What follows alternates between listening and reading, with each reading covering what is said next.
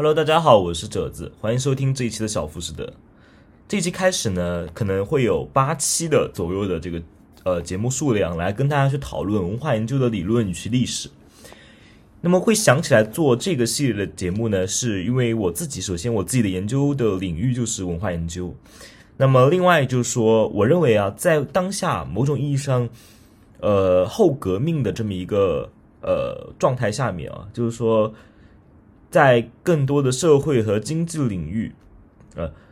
我们一种普遍感受到一种失败感啊、挫折感。这里我没有办法去讲的更明显啊，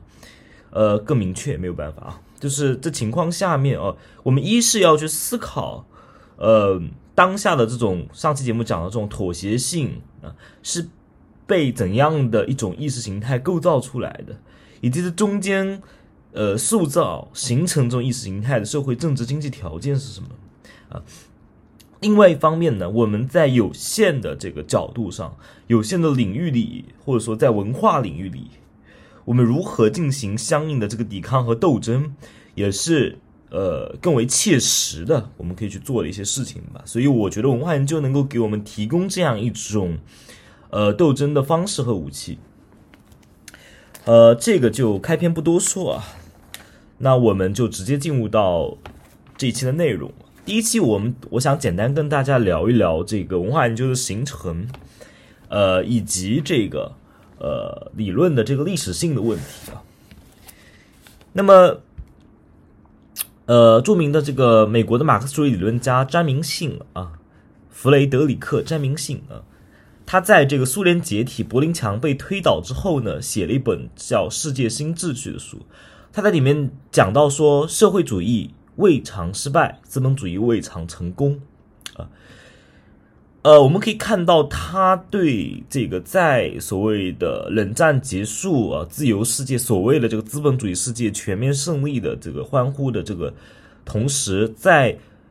呃弗朗西斯福山写下历史的终结论的那个得意洋洋的嘴脸之后啊，詹明信再次重申说，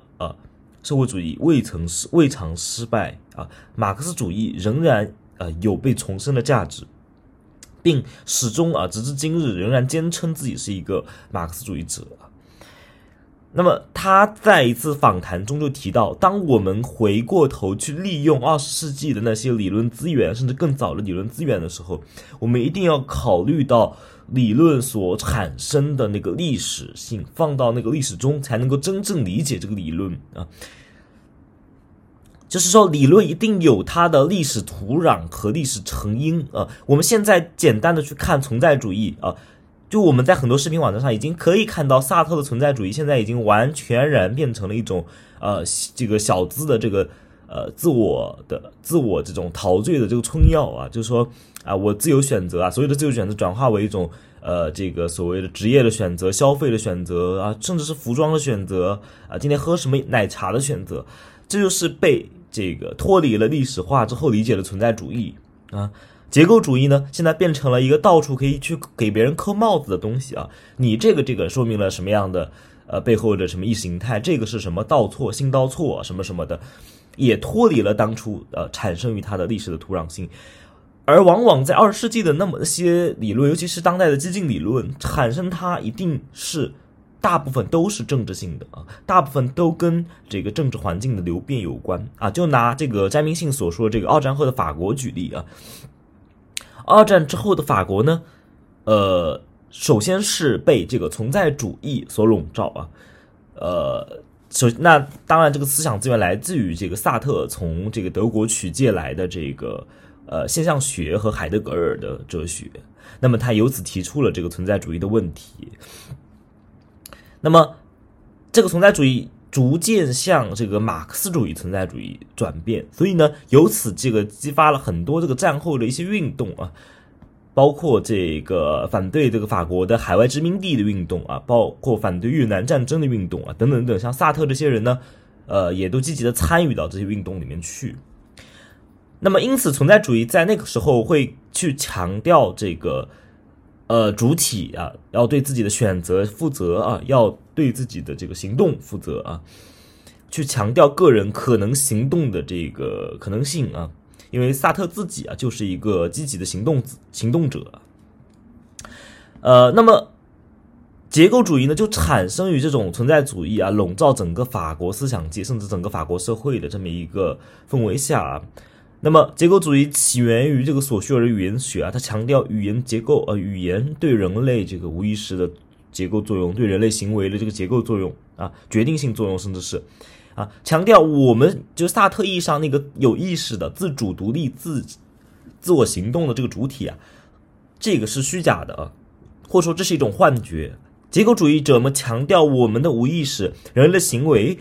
在早在人类出生，每个人具体的人出生之前，就在这个语言系统中啊被规定了其象征性、隐喻性。那么人类，不管在人类学家呃列维斯特劳斯看来啊，这是个这是人类行为的所具有的这个在语言系统中标标定的这个象征性对人类决定作用，还是在精神分析学家拉康看来。啊，像语言一样被结构的无意识对人类的这个行为，呃的决定作用，思想的决定作用，意意识的决定作用，还是说，呃，甚至是这个福柯看来啊，福柯当然你也可以归他为后结构主义者，但是在早期的福柯看来，是知识型啊，某种知识的模式和权力相关的知识的模式，呃，对我们主体的塑造作用，都在强调。呃，当然，福克还有一个权力本体论，晚年的权力本体论实际上还是在破除存在主义，啊，这么一种迷思。他们都是在强调说，人并不是那么如此的清醒自足啊，甚至我们的行动啊，你以为是你自己在行动，实际上我们在阿尔都塞那边是某种意识形态啊，在驱使你；那么在福克那边是某种权力的网络，呃，在施特劳斯斯特劳斯那里是某种象征的符号啊。呃，都在强调人的某种被决定性啊。那么，在后面这个结构主义盛极一时，存在主义开始热潮开始消退的时候呢，后结构主义啊，那就出现了。它开始由于这个，尤其是六八运动之后啊，这个宏大叙事基本上在欧洲大陆的最后一次抬头，呃，然后被扑灭。那么后结构主义者们急迫不及待的去宣称，首先在打破结构主义的基础上，宣称能指与符所指的这个脱钩，那么能指在能指链条自身上的滑动，意义的不确定啊，意义的不确定，所谓价值的多元等等等等，啊，呃，中心的消解啊，那个历史的这个开端的弥散啊，德里达讲没有一个开端啊。这个开端的弥散，那么，在这个意义的基础上，同样伴随着的是我刚刚提到的这个政治性的转折。从二战之后这种新的激进的兴起，到六八之后这个激进浪潮的退却，也伴随着从存在主义到结构主义到后结构主义的理论的转变啊。那么，在这个。二十世纪末的时候，德里达写作了，呃，雅克·德里达写作了这个《马克思的幽灵》。那么，实际上在早先战后法国，甚至可以不毫不夸张的说，百分之以八十以上知识分子都自称为是马克思主义者。到德里达写作《马克思幽灵》的时代，只有百分之二十的人还自称是马克思主义者。这个德里达对马克思重生，又是响应了这么一种历史的语境，就是一方面他在评论马克思著作的同时，另一方面再次将马克思的幽灵召回，去介入一个目前已经没有激进性选择余地的政治环境。嗯，他试图还想要去历史的拯救马克思主义，他原来的那个基础啊，那种弥赛亚式的东西。当然，在德里达的书中，马克思的东西已经被泛化为了一种这个革命的弥赛亚主义，已经被泛化为了一种后结构主义的那种所谓的开放性吧。啊，那么这种意味上的理论，就是说詹明性在。提醒我们的就是，我们必须要考察理论本身诞生的历史语境，才能够理解这个理论。第一，它的历史的作用；第二，它的历史的局限性，才不会简单的生搬硬套，才不会简单的认为它没用。就是我们既不能认为它可以完全去思考和嵌套我们当下，也不能认为它就死在了历史的节点上。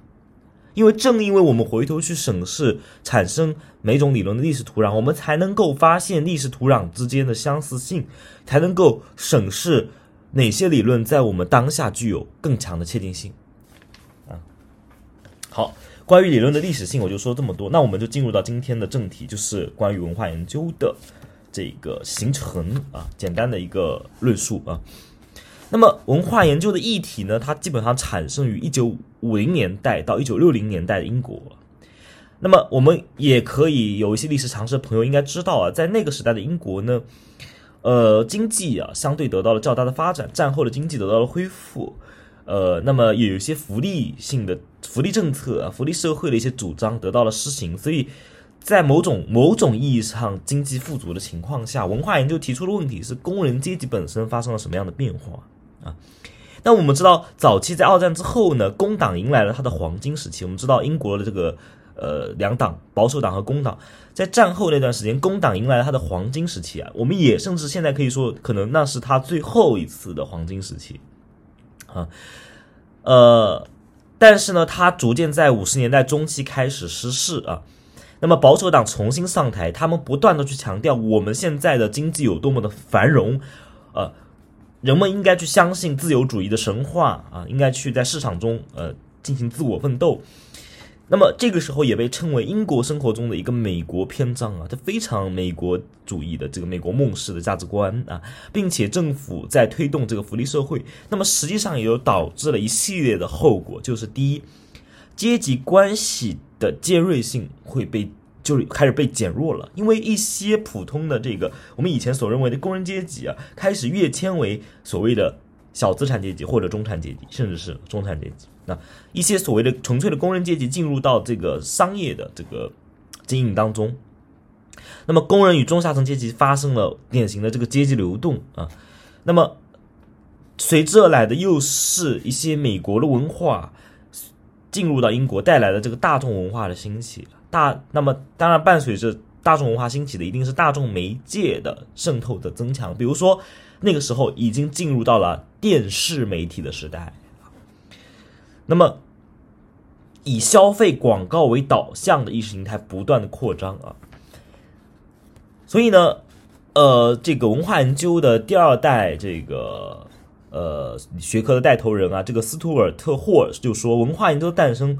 早期实际上是一个政治计划，而不是一个致史纯粹致史上面的计划。它是为了去分析战后发达的资本主义文化，对并对其进行批判的一种分析方式啊。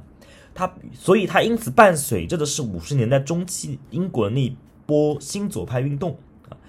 那我们可以知道，像这个文化研究的比较有代表性早期的人物，比如说雷蒙德·威廉斯啊，这些人我们以后会详细的谈谈论啊。这边先提一提，还有理查德·霍加特。包括我刚刚提到的斯图尔特·霍尔啊，他们都积极的为这个新左派运动的核心的舆论阵地，就是新左派评论啊撰稿。那么在早期呢，这些人也多次的参与到新左派的一些呃倡导的一些政治运动当中啊。那么我们就来先谈一谈这个理查德·霍加特啊，我们刚刚已经提到了他，那么他实际上就是。呃，我们所谓的这个文化研究的诞生地啊，英国伯明翰大学的当代文化研究中心的创始人，一九六四年创立了这个正式创立了这个当代文化研究中心啊。那么我们刚刚提到的霍尔是在一九六八年接任了主任的位置啊。那么早在文化中心诞生之前呢，霍加特就在一九五七年写了一本书，叫《识字的用途》啊。那么。呃，待会儿我们来讲这本书啊。我们先讲霍加特的一个基本情况啊。他出生于这个英国北部的工人阶级的家庭呢。他写这本书的时候呢，他是在做这个成人教育啊，成人教育。那么后来去大学里做了这个英语的教授。我们会发现啊，包括霍尔还是霍加特还是威廉斯啊，他们都做过成人教育啊，也就是我们的夜校啊，成人夜校这些东西，就是做那个社会教育的。待会儿我们到后面的时候，我们会去讨论啊，这个东西意味着什么。啊，我们现在先不说。那么我们可以发现，他这个霍加特的这个书啊，呃，他的他的文化批评的写作啊，他是扎根于英语文学的这个批评传统啊。受到这个利维斯的呃文学观的影响很重啊。那么为什么这么说呢？因为我们待会儿我们聊到他这个十字用途的时候，我们会发现他在这个书里面，他试图在用分析诗歌和小说的方式，对真实的社会和文化生活进行分析。就是他的研究方法、他的思考方式、他的分析方法，都是来自于文学批评啊，都是来自于文学批评，并且来自于这个利维斯的文本细读啊，就是英美新批评的一支，就是说你必须得从具体的文本。啊，什么文本反映了什么？什么文本中有什么意义？就非常的精确的啊，不是泛泛而谈的这么一个一种也呃文学批评的方式啊。好，我们简单的来说一下这个十字用途啊，到底在讲什么啊？他是或者说霍加特试图用十字用途来表表达什么？他想要去伸张一种怎样的理论姿态？因为我们刚刚提到霍加特是工人阶级出身啊。所以他试图呢，就是去追溯他战前的自己，以及像他一样的人们所经历的那个传统工人阶级的生活，呃，去追溯那段生活，从那段时间工人阶级生活的社会文化之中，啊，这边要强调是社会和文化之中，而不是传统马克思主义的经济决定论之中啊。待会儿我们会去讨论这个问题。他发现了一种特定的文化模式和价值观的集合，以及呢人和人之间的关系模式。他在此要强调的是啊，那些所谓物质生活并不丰富的人们，也就是工人阶级，啊，也为自己构建了生活，并且创造出维系这些生活方式的文化啊。那么当然啊，这里我们要知道，在这个马克思主义意义上呢，我们要认知到，这个工人阶级的创造出来这种维系的文化，是一种从属阶级的维系啊。我们都知道，这个主流的文化仍然掌握在资产阶级的手里啊，但是呢。这个霍加特在这里强调的是，这些工人阶级他们在创造自己生活意义的时候呢，是使得他们自己的生活能够赖以继续下去，以一种体面的方式能够让自己活下去的一种方式啊。那么，首先啊，霍加特强调了这些这些工人阶级自成一体的文化模式呢，不是官方认可的、被规定的或者支配性的那种文化，它是一种自发的、自主性、自主的文化啊。那么，在此，他就想要去引发、引起在工党的领袖所声称的已经永远消失了的工人阶级的重新的关注，就是他重新声声明了工人阶级作为一个集合的概念仍然是存在的。那么，这个存在的基础就在于他们有一种共同的文化和价值观啊。那么，他描写了呢他自己长大成人的工人阶级的家庭。他们客厅的布置方式啊，那么就算这些工人的房子都很破烂啊，破烂，但是总会在这个空间当中留给一个访客的空间，留出一个访客的空间啊。那么他们甚至有夸张的，就是说有些工人阶级家庭，他们宁愿自己家个自己家里的人四个人挤在楼上的一张床，但是总要给家里腾出一个位置来招待客人。所以这个东西我们就可以看到这种公共性啊。这种工人阶级社群内部的公共性就在此处体现出来了，啊，那么霍加特在此要强调，就说这些所谓的这种客厅文化啊，或者说空间文化啊，工人阶级的客厅文化，和所谓的那些布尔乔亚的宫殿文化一样啊，都是一种文化。这些工人他们自己创造他们的生活，赋予他们的生活以意义啊。那么。他就批评曾经的那些文学的研究者，不断的研究历史啊、文经典的文学啊，解释这些东西的意义啊，但是很少有人关注，或者说就把这个客厅自身，把这种公共性自身当成是一种文化啊，而不仅仅是那些文学文本啊。那么，霍加特在自己的研究方法中呢，他特别不喜欢那种定量的研究方法。其实这个东西来自于，就是说，呃，柯律治所说的，就是那种，首先你作为一个马克思主义者，你要对那种实用主义和政治经济的批评保持一种警惕，因为这种实用主义的政治经济批评，它经常会把工人阶级，就是我们现在常见的那种经济学嘛，关于谈论劳动力的经济学，他们就只会把工人阶级视之为劳动力啊，他们只是把他们看作一些操控着转动的机器的手啊。然后他们就可以被计算，计算成这个生产成本计算成劳动力啊，等等等等。所以，首先在研究方法上，霍加特就对于这种功利主义的实用主义的政治经济学进行了一种抵制啊。他的自己的研究方法纯粹是一种文学民族志的方法，还和人类学不太一样啊。所以，因为他关注，首先关注的是人们的语言啊，人们用来维系关系的语言啊，人们用来区分概念啊，谈论生活的语言。呃，具体来说，就是他特别对工人阶级如何以及为什么以特定的某种方式，在特定的时间谈论。命运这个事情很感兴趣，就是他啊对工人阶级的观察，他就发现他们经常会谈到一个东西，就是关于命运 （fate），关于命运。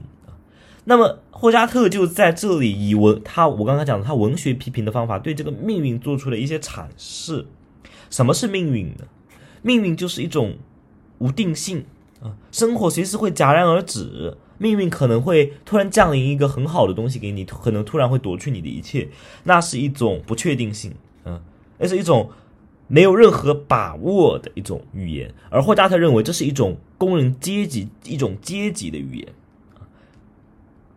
那么它不同于那些总是在主导事情发生的阶级的语言啊，也就是这个布尔乔亚阶级的语言，它和他们完全不同啊。那么因此在这样的对这种语言的梳理中，发现了某个社会群体它自身隐含的价值结构啊。那么也就是揭示出了，呃，工人阶级在这个某种意义上在社会结构中仍然有他们阶级地位的这个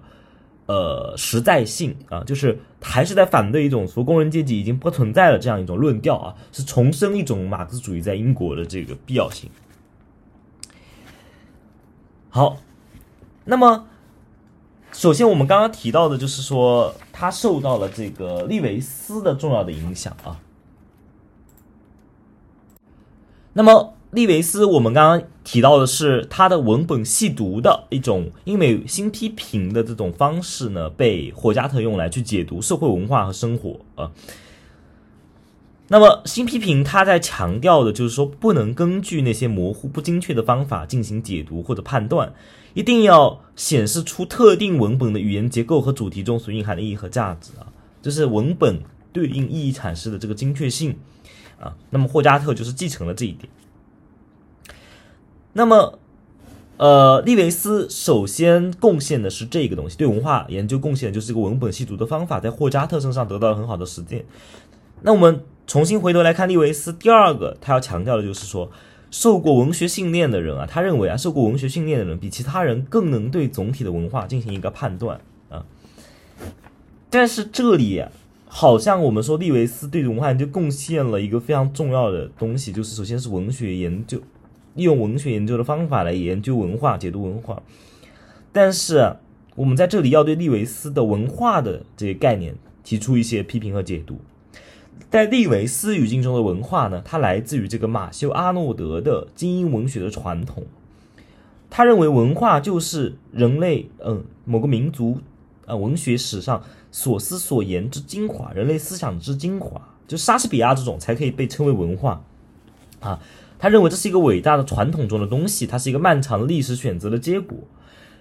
嗯，所以呢，对于利维斯来说呢，英语文学的研究啊。意味着对文化传统的一个积极使用，以目的是为了控制其他的一些未经教化野蛮人的行为。所以在利维斯这边，文化是高高在上的，它是一种文学传统，一种精英文化的传统。它的目的是为了来教化其他人，其他没有他所认为的没有文化的野蛮人啊。那么，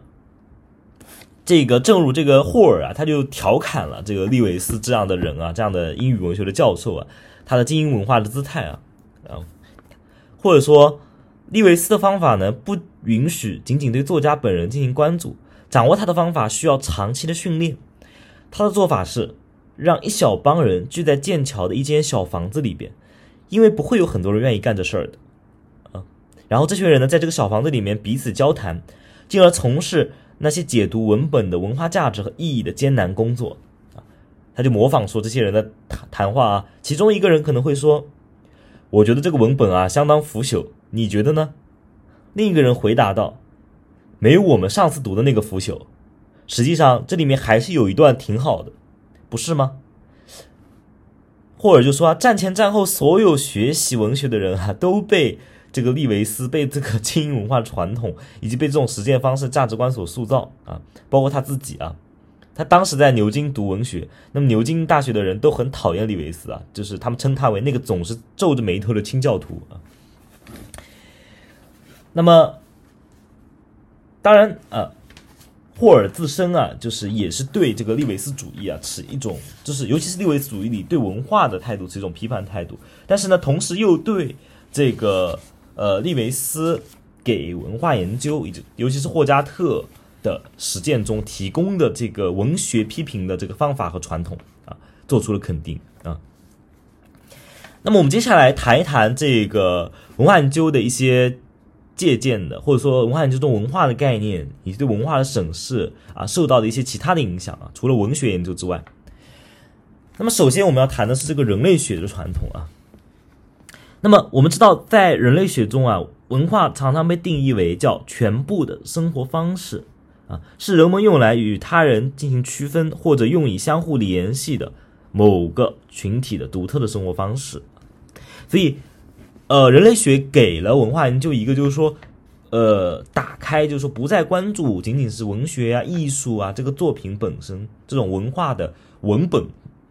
而是扩大开来去关注生活方式啊。那么，其实就已经在霍加特的作品中有了体现，就是这种。客厅文化这种公共生活，工人阶级内部的公共生活，这个东西就是某一种他们独特的生活方式，并且这个生活方式给予工人阶级自己组织自己的意义啊，而不受资产阶级文化的这个侵蚀。呃，另外一个传统是来自社会学的传统，我们自不必说，呃，这个马克思主义啊，我们简单要提的是一九三十年代的法兰克福学派，他们对大众文化的批判啊，霍克海默、阿多诺他们、马库塞这些人啊。呃，当然是对这个文化研究有很大的影响。那么，法兰克福学派的他们的一个基本的理论的起点就在于对德国的当时的这个纳粹法西斯主义的观察当中啊，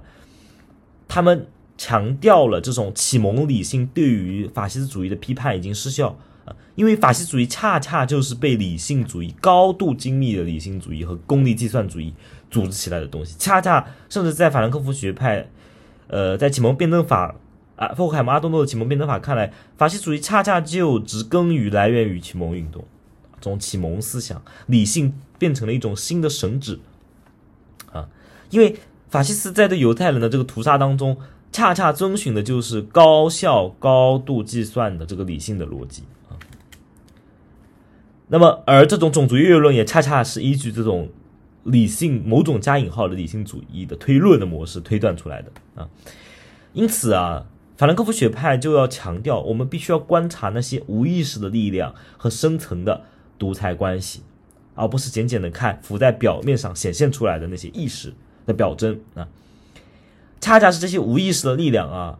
能够使得这些主体在甚至是一些被认为最先进、最有文化的社会中，人们那种无意识的元素会被某些东西唤醒啊。比如说，我们看到阿多诺。呃，有强调了这二战时期的一些，比如说瓦格纳的音乐如何被纳粹用来啊进行这个意识形态的征召，如何被用利用来去进行战斗宣传、战争宣传等等啊。呃，那么同样啊，我我们这边还要谈一谈美国的社会学。呃，当然，文化研究是建立在对美国的这个社会学的。批判之上来搭建他自己的根基，就是美国的结构功能学派，莫顿和帕森斯他们这些人啊，他们会认为，呃，文化是一个规则和价值观的领域啊，它的作用是去协调整个系统，整个社会系统啊。那么在帕森斯看来，社会就是一个有机体，就是一个系统，各个就是这个大系统下面各种小的系统，他们共同协作来维持整个社会系统大的运作。在帕森斯看来，这个系统分为这个生物系统、社会系统、文化系统等等。那么文化在其中就充当了一个独立自主的系统。那么在帕森斯看来呢，这个文化呢是象征领域在组合不同的社会族群和确立社会群体间的联系上啊所体现出来的一种重要性啊，这就是文化系统。是借由象征的力量去统合、组合各个分散的社会群体，让他们融合成一个这个集体啊，融合成一个整体。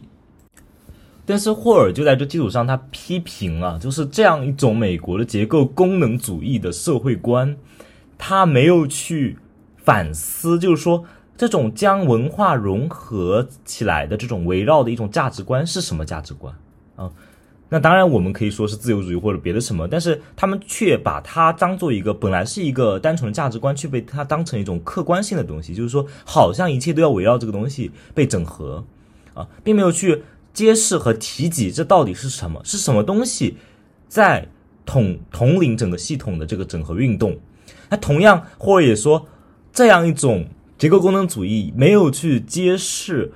文化被产生、产生这样的文化的社会的经济场域、社会的权力场域的结构啊，完完全全将这个东西忽视掉，好像。这个文化就是凭空跳出来的，它和社会经济和社会结构毫无关系一样啊。那么，就像某一些所谓的咱们中国的某些当代的文学家、艺术家，同包括一些文学批评者，他们仍然在说文学艺术啊不能受到政治的干预，这绝对是一句屁话。为什么呢？因为文学和艺术一定是政治的。啊，不一定是为政治服务，但它一定是政治的。就是当你不强调政治性的时候，当你在里面消除一种政治性的，实际上你站在了另一种政治性上。啊，就比如说对一件事情你不表态，你说我对政治呃不关心，我不表态，但是你这样一个不表态本身就是一种政治态度，啊，就是一种政治态度，不表态就是政治态度的一种啊。好，呃，同所以呢。这个霍尔就是说啊，这某种意义上，在这样的结构功能论之中的文化呢，它实际上是一种呃集权呃模式的文化，它会让其他的文化价值被边缘化、从属化啊，从而来为了保持某种单一主流的文化这个社会共识的稳定性啊。那么。这个我们刚刚讲完了，这个其他的一些，包括人类学啊、社会学啊、社会学里包括法兰克福学派，还是对结构功能论的批判啊，对这个文化研究的起点所做出的这个影响啊之外呢，我们最后来谈一谈呢，文化研究和马克思主义的关系啊，马就是经典马克思主义的关系，它继承了这个呃马克思主义的这个大前提啊，就是唯物主义啊。他们仍然遵循一种历史主义的结构主义的唯物主义的方式来研究看待文化，所以文化研究一定会包含大量的历史研究啊，包含大量的语言研究啊。那么我们要回到那个语境啊，就是说，呃，接下来我们要讲的这个人就是雷蒙德·威廉斯啊，他霍加特一样是文化研究的奠基性人物，但是我们刚刚说要回到那个语境，回到什么语境啊？就是很多人会疑惑，你威廉斯经常自称，就是他就是自称是马克思主义者，但是我们在他的《文化与社会》五八年出版的，还是在六一年出版的《漫长的革命》中，都不太看得到经典马克思主义的术语啊。我们要知道，在三十年代开始，甚至是啊，呃，包括到二战之后，尤其是二战之后啊，这种冷战的对峙形态导致在。尤其是英美和苏联的双方阵营里，对敌对阵营的意识形态有高度的警惕。也就是在五十年代，一九五十年代，呃，威廉斯这个活跃的年代，由于冷战的谈论，直接谈论马克思主义是非常危险的啊，非常危险的。那么，呃，所以呢，威廉斯就在他的这个著作当中啊，使用了大量替代性的马克思主义的术语啊。但是我们如果去读他的书呢，我们会发现这些术语表达的仍然是马克思主义的概念的意思啊。那么我们前面提到这个新左派运动，五十年代中期新左派运动，它产生于一九五六年，恰恰就是这个苏联入侵匈牙利的这一年。那么苏联入侵匈牙利，实际上昭示了这么一个社会主义的政权，它导向了帝国主义啊。所以呢，呃，欧欧洲也是欧洲的这些知识分子开始。与斯大林主义拉开距离啊，开始与苏联模式拉开距离。所以文化研究的初期，他们想要做的其实是一种，呃，一种实行一种替代性的马克思主义啊。那么其实一种替代性的马克思主义。呃，他们的目的是为了摆脱这个苏联式，呃，或者说某种意义上，呃，传统经典马克思主义的经济决定论式的理论论调啊，去重新强调，呃，意识形态自身或者文化自身的这个重要性和自主性啊，那么而不是原来的经济决定论式的生产方式决定了一切的上层建筑，并且简单的把政治和意识形态归入上层建筑的这个行列啊。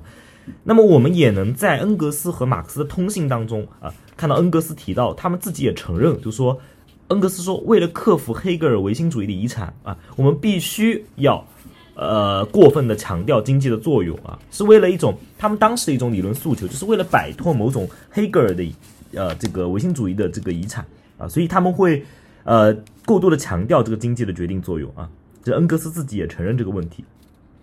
那么，直到这个重要的文本，呃，一八四四年《经济学哲学手稿》在一九六一年被翻译成英文呢，英语世界，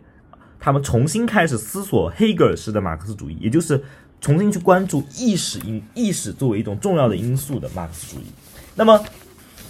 回到这里，就是说，文化研究作为马克思主义的一种理论实践呢，他们试图就要去寻找一种把对文化生产象征领域的思考与其物质基础相联系起来的一种理论方式。就是说，既不呃受制于经济决定论，也不是脱离马克思主义的基本唯物主义前提，就是历史的结构的唯物的这个前提去单独谈论文化。因为前面我们感觉霍尔已经批判了那种啊脱离社会。经济基础的这种谈论文化的方式，以及批判了那种功能论式的文化作为一种工具的方式，而是去思考文化与背后的经济关系、权力关系之间的这个联系的一种理论方式。